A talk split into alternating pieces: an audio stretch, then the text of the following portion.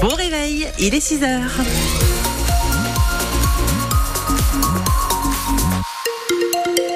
Eh ben vous savez quoi, c'est la grisaille encore aujourd'hui. Pas d'éclaircies, pas de pluie, du gris dans la Vienne comme dans les Deux-Sèvres tout au long de la journée.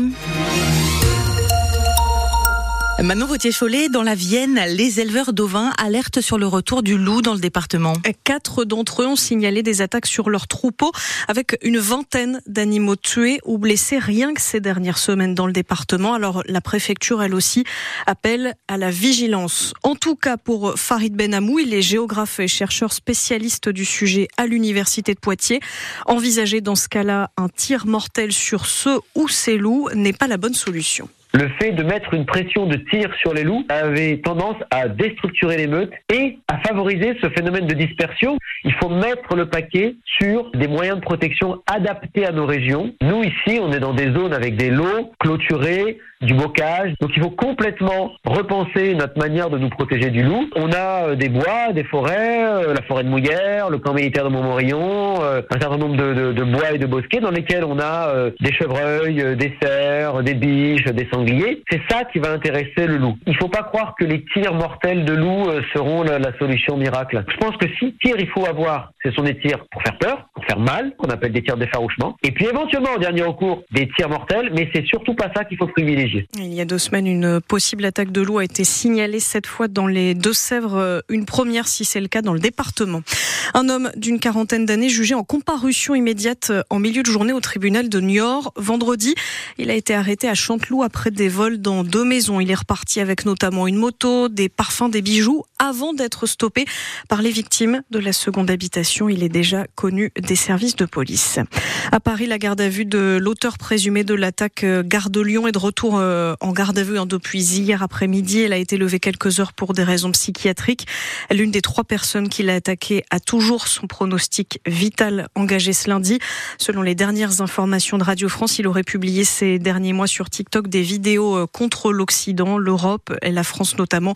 La piste terroriste n'est pas retenue pour le moment. On fait le point sur l'enquête en ligne sur francebleu.fr. Une grosse journée commence pour les salariés de Casino. Oui, parce que le tribunal de commerce doit examiner aujourd'hui le plan de sauvegarde accélérée du groupe Actant.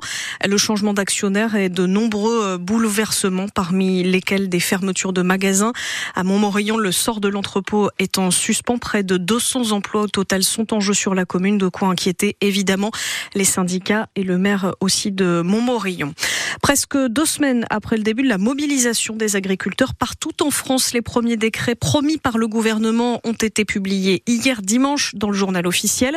L'un d'entre eux concerne les indemnisations des éleveurs bovins touchés par la MHE, appelée aussi le Covid de la vache, qui a notamment touché un élevage dans les Deux-Sèvres en fin d'année dernière. Le taux de prise en charge des frais vétérinaires passe de 80 à 90 À Pompère, au sud de L'environnement était au cœur des préoccupations du salon de l'habitat. Et près de 2000 visiteurs étaient attendus tout ce week-end pour rendre visite aux 35 exposants et les artisans spécialisés dans l'isolation ou la transition énergétique avaient le sourire. Ce sont eux qui intéressaient les habitants.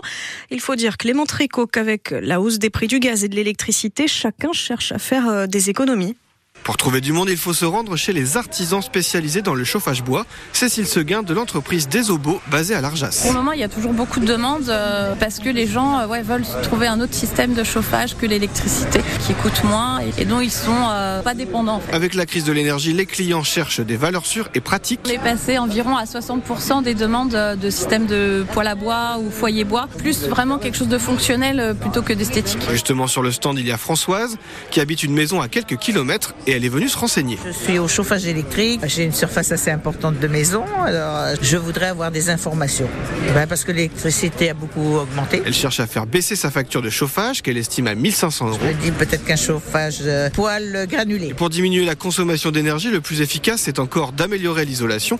Spécialiste du sujet, Pierre-Emmanuel Pinault, dirigeant de la menuiserie Blé à la Chapelle Saint-Laurent, constate lui aussi une hausse des demandes. On commence à voir arriver des questionnements sur des rénovations globales? Trois mois auparavant, on avait plutôt quelqu'un qui venait vers nous en disant que je vais plutôt changer deux trois menuiseries, celles qui sont urgentes. Sur place, les professionnels sont donc plutôt satisfaits de l'activité du secteur. Enfin, ils insistent pour obtenir les aides à la rénovation les plus intéressantes, les particuliers doivent grouper les travaux au maximum. Le reportage de Clément Tricot est côté facture. Justement, la semaine dernière, on a appris que celle de gaz allait augmenter de 5 à 10% au 1er juillet de cette année. Même chose pour l'électricité, mais plutôt avec une hausse d'au moins 8% dès ce mois-ci, donc euh, mois de février. Puis en football, en Ligue 1, Lyon a battu Marseille 1-0 dans la soirée grâce à un but d'Alexandre Lacazette. Une victoire des Lyonnais devant leurs supporters qui fait du bien. Les Lyonnais restent au 15e mais reviennent à hauteur de Montpellier et de Nantes. Paris, de son côté, est toujours leader du championnat.